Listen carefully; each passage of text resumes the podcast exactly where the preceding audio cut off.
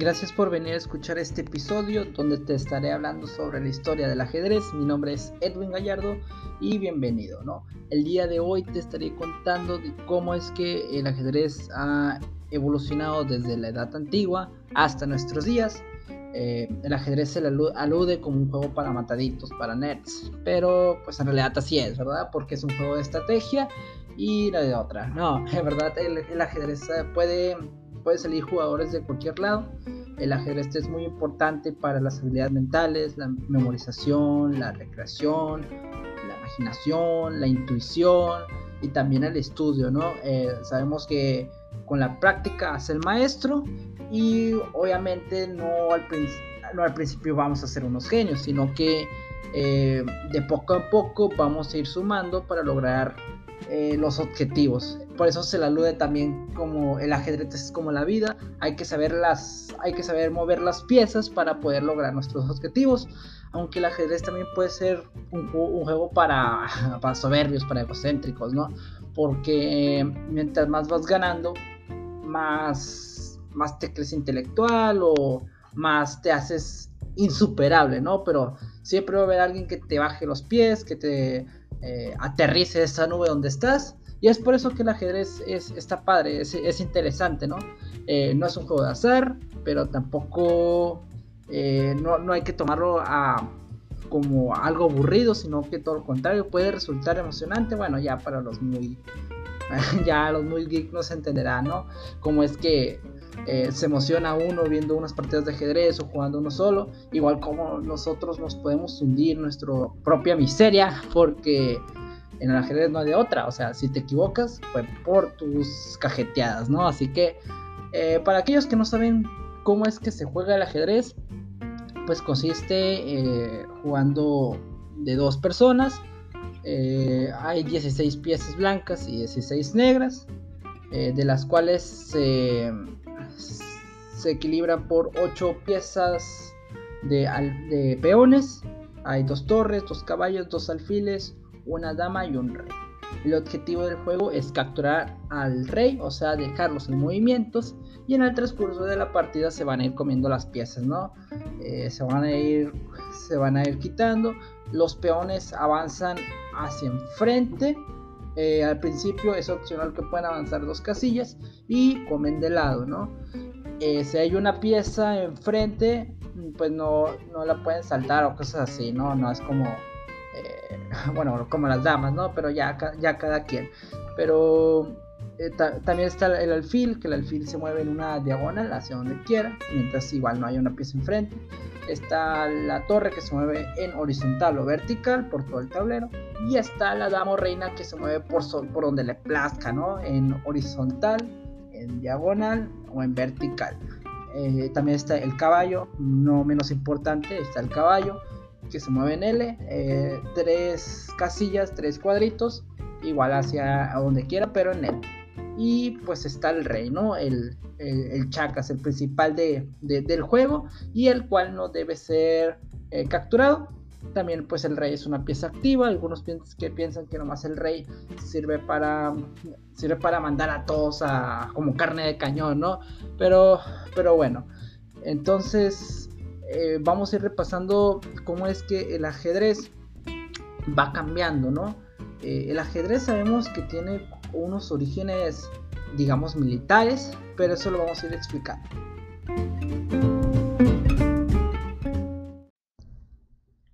Los antecedentes del ajedrez nos remontan al reino de Hind, o sea, en la India en el siglo VI, en una leyenda sacada del libro de los reyes, escrito por el poeta Fredowsi, menciona que eh, había un tipo, un vato ¿no? indio, bueno, del reino de Hind, que fue con los persas a, hacer un intercambio de cortesías y de regalos, ¿no? En una de esas saca un tablero, ¡pum! Se lo pone a, los, a los reyes de, los, a los gobernantes persas y les dice que resuelva este misterio. Eh, el rey de Hind le pagará tributos a ustedes, ¿no? Pero si no, significa que eh, pues su intelecto es, es, inferior al, de, al del reino de Hind, ¿no?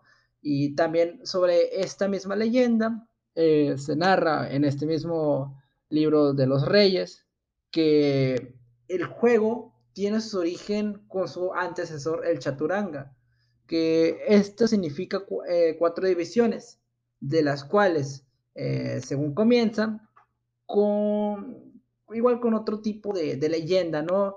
Que dos hermanos se peleaban el trono de Hind, que era Gap y Talha. Uno murió en una guerra, que es Talhat, y su madre le recriminó cómo es que pasó esto, cómo es posible que haya muerto Talhat, ¿no? Eh, y Gap lo que hace es recrear la batalla en un tablero, ¿no? Con unas piezas de marfil, agarra y dice, no, este fue el show. Y, así es como empezó este juego, ¿no? Este juego de estrategia militar llamado eh, Chaturanga. Este juego se componía por eh, el cuerpo de un ejército, que era la infantería, la caballería, los elefantes y los carros. Em, eh, a, la, cultura india se le debe mucho que su adoración por los elefantes, ¿no? Y que los elefantes andan por donde quiera. Eh, pero no me imagino, la verdad, los elefantes en un campo de batalla, ¿no? O sea, porque no son muy rápidos que digamos. A lo mejor eran elefantes tácticos, ¿no? Elefantes entrenados que desde las trampas lanzaban, no sé, municiones. Pero bueno, eh, el chaturanga, como lo había mencionado, significa cuatro divisiones. Entonces, este juego se podía jugar de cuatro personas, de los cuales constaban con estas piezas que, pues, a lo que lo conocemos ahora el ajedrez, los elefantes pues, eran los alfiles y los carros eran las torres, ¿no? Y ya por la infantería eran los peones y por los caballos, la, por la caballería, los caballos. Eh, entonces, este juego eh, procede desde eh, la India, pero, los, pero por una conquista persa en el siglo VII, es que pues también les gustó el rollo, ¿no? Les, les gustó cómo es que se hacía pues esta dinámica eh, el chiste del chaturanga era eliminar a los reyes adversarios. Tu compañero era el que estaba enfrente del tablero y tus enemigos eran los que estaban al lado. Entonces, lo que, ¿cómo se dividía este juego? Se dividía en ocho piezas, de las cuales constaba en cuatro soldados, en los, los de infantería, una torre, un caballo, un elefante y un rey o rajá, ¿no? Eh, cuando eh, el rey adversario mm, ya era rendido o perdía, las piezas restantes se pasaban hacia el, hacia el lado y se convertía pues en un juego de dos contra uno, ¿no? Entonces, con esto tenemos los principales eh, indicios de, lo que conocemos como el chaturanga, este nombre exótico. Pero bueno, entonces del persa, de, los persas, procede también la expresión shakmat, que significa el rey está acabado. Entonces, lo que nosotros conocemos como shake o jaque mate, ¿no? Entonces, eh, ¿cómo llega a Europa este juego? Llega entre los años 700 y 900, eh, más o menos por ahí con la conquista de eh, conquista del Islam hacia la península ibérica, lo que conocemos por España, y también entre los intercambios, eh, digamos, pasajeros en las rutas comerciales como la ruta de la seda. Eh, recordemos que en la Edad Media va a influir mucho este comercio euroasiático, principalmente, por ejemplo, en los puertos de Venecia, en los puertos de Florencia, que es por eso mismo que en España e Italia van a, se va a ser como los principales puntos para que este juego se empiece a desarrollar. Eh, los cruzados, cuando regresaban de Tierra Santa después de eh, las batallas que se daban en Jerusalén, eh, también aprendían a jugar pues este, este juego. para esto va a ser importante Alfonso X, el sabio, el rey de Castilla, va a traducir lo que se escribía en, en, árabe y para poder entender cómo es que se, jugaba este show, ¿no? Entonces, durante la Edad Media se puede pensar que es una época de oscurantismo, eh, pero el ajedrez fue todo lo contrario, ¿no? fue una época donde se empezó a formar, se empezó a, formalizar, aunque no, mm, no fue del todo, digamos, práctico, ya hasta el final de la Edad Media, eh, pero lo, explicaremos más adelante, ¿no? Eh, por ejemplo, los alfiles y las reinas, o las damas, más bien, eran piezas relativamente débiles, ya que no podían avanzar hacia sus anchas, ¿no? Como ahí se le conoce, sino que se avanzaba casilla por casilla y eso volvía el juego más tedioso, tedioso y más eh, complicado de entender. Mm, más bien no complicado de entender, complicado de jugar, pues. Y bueno, a la península ibérica llega este juego a partir pues del, del Islam, ¿no? Que se instala el califato de Córdoba por siete siglos, una larga estadía en la península ibérica y que los reinos de principalmente de, Castilla, de León, intentan recuperar la península, donde tuvieron diferentes intercambios culturales, por ejemplo, en el comercio, en la arquitectura, eh, se dejó de usar el, semicírculo eh, gótico para la, para la construcción de puentes, acueductos, eh, iglesias, para cambiarse a este con un tipo cono eh, para darle mayor, una mayor fortaleza a este tipo de edificaciones. Eh, entonces, los árabes también van a, adaptar las reglas ah, del juego a, a, su idioma, ¿no? El nombre del juego lo adaptan a su idioma, llamarlo Shantraj, Igual hicieron, lo, igual hicieron los persas con, lo, eh, con los indios, ¿no? Que adaptaron eh, las reglas a, su idioma y, conforme a la propagación hacia Occidente se le va a conocer como al-Sadraz o al-Shadraz y de ahí hasta conocerlo como ajedrez. Entonces, de, ahí, eh, una vez que ya se estableció eh, es un juego muy popular en la aristocracia. O sea que los príncipes, eh, los reyes, eh, se empezó a popularizar este tipo de juegos, también entre, en las plazas públicas. se habla, por ejemplo, de, las, de las piezas de Carlomagno, que era un ajedrez bellísimo de mármol, este gran emperador del país de los francos. entonces, Principalmente los dos puntos que había mencionado están en España y Venecia, por este, perdón, en España y Florencia, eh, por este intercambio cultural eh, que se dio en la Edad Media con la, con la expansión también de los árabes, ¿no? Entonces, en este revoleteo, en esta, mm, digamos, globalización, en, esta, en este traslado euroasiático, es que se da el ajedrez.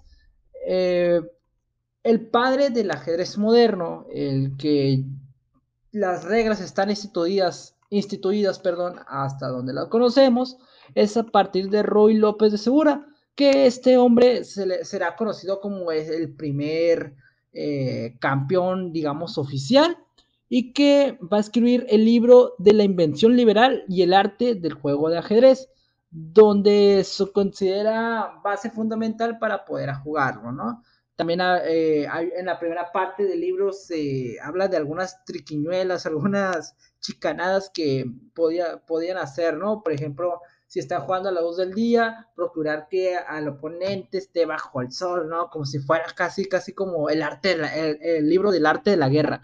Eh, pero también la segunda parte nos habla de, de, de, estrategias y tácticas para jugar ajedrez. Por ejemplo, la apertura que, se le conoce como la española, que es la de Roy López, es en honor a él, ¿no? Entonces, Roy López es, un clérigo, es un eh, sacerdote, también va a ser un consejero del gran Felipe II, aquel también que decía que en su reino no se pone el sol, ¿no? Aludiendo que ya pasando eh, en el siglo, eh, siglo XV, entre el siglo XV o siglo XIV, ya acabando la Edad Media, ya vamos a pasar a la Edad Moderna, donde este vato decía que eh, en su imperio no se ponía el sol porque ya había conquistado la mayor parte de las Indias occidentales, ¿no? De las Américas. Eh, en 1575, curiosamente, Felipe II va a organizar el primer torneo internacional de Madrid, donde va a participar eh, Roy López, Alfonso Cerón y los italianos Leonardo Cutri, Paulo Boy, acompañados de Leonardo eh, Yolo Cesare Polerio, ¿no? Polerio. Y el primer Mm, el primer reglamento impreso fue publicado por François Fidor con el título Análisis del ajedrez en 1749. Obviamente tiene pues un título en francés, pero no lo voy a decir. Y, y, así eh, las reglas que conocemos fueron eh, estudiadas por Roy López, también que va a poner algunos eh, aspectos importantes como la captura del, del paso o o, también, por ejemplo, la, práctica a la ciega, ¿no? O sea que jugaba a ciegas y contra un oponente, literalmente. Eh, entonces, eh, ya también en, este transcurso a la dama se le empieza a dar, eh, y al alfil se le empieza a dar un mayor protagonismo, ya dejan de ser piezas no tan chafas para empezar a constituirse el ajedrez moderno, ¿no? Y ya pues nos saltamos hasta la hasta lo que conocemos como, como nuestro contemporaneidad en, los en las décadas de los años 1950 y 1960, eh, en este periodo de entreguerras principalmente que pasa una vez que se acaba la Segunda Guerra Mundial y pasamos a la Guerra Fría, eh, la Unión Soviética, la URSS, va a ser este este demonio, ¿no? Es donde sus jugadores siempre van a estar dominando, van, a, van a ser los más temidos del mundo. Una vez, por ejemplo, se, se organizó un torneo entre 1951 eh, y 1969, donde los ciudadanos soviéticos eh, llegaron a organizar eh, un equipo de soviéticos contra el resto del mundo, ¿no? Eh, mientras los soviéticos dominaban en el ajedrez, pues Estados Unidos ya le estaba ganando la partida, pues allá en la luna, ¿no? Así que, pues, pues alguna victoria de tener. Eh, lo interesante de este juego, que a pesar de ser un juego milenario y que es estratégico y que, causa mucha, mm, digamos, controversia, pues no es un juego olímpico. en Sydney 2000, eh, se da una partida de exhibición, pero eh, este juego eh, nomás se, se, limitó a eso. Ya de más adelante no, no ha formado parte del Comité Olímpico Internacional.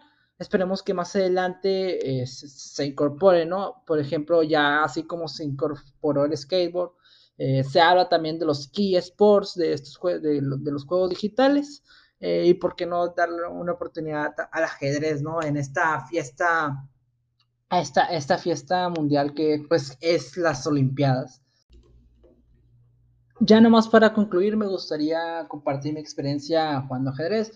Eh, la verdad es que no soy ningún experto, todo lo contrario, soy un amateur aficionado que le interesa, eh, pues no, más como ejercicio, pues hoy sí, de mamador intelectual.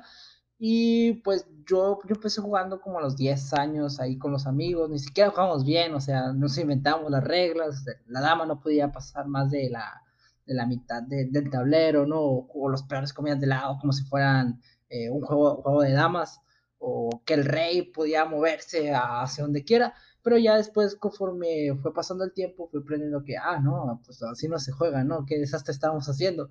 Y eh, fue también gracias a un compilla y de, la secundaria que nunca, nunca le gané y espero alguna vez pues que me dé la revancha eh, que me, empezó a gustar el ajedrez o sea yo, yo empecé de manera empírica a, a, poder eh, analizar y poder entender cómo es que se jugaba y hasta la fecha pues tampoco no es que sepa mucho pero sí me interesa pues avanzar no más que más que sea un pasatiempo, sí, me gustaría ahogar más en el asunto, pero ya será, hay que darle tiempo al tiempo. Muy bien, gracias por haber escuchado este episodio, gracias por llegar hasta aquí y espero que eh, nos podamos ver en otra oportunidad.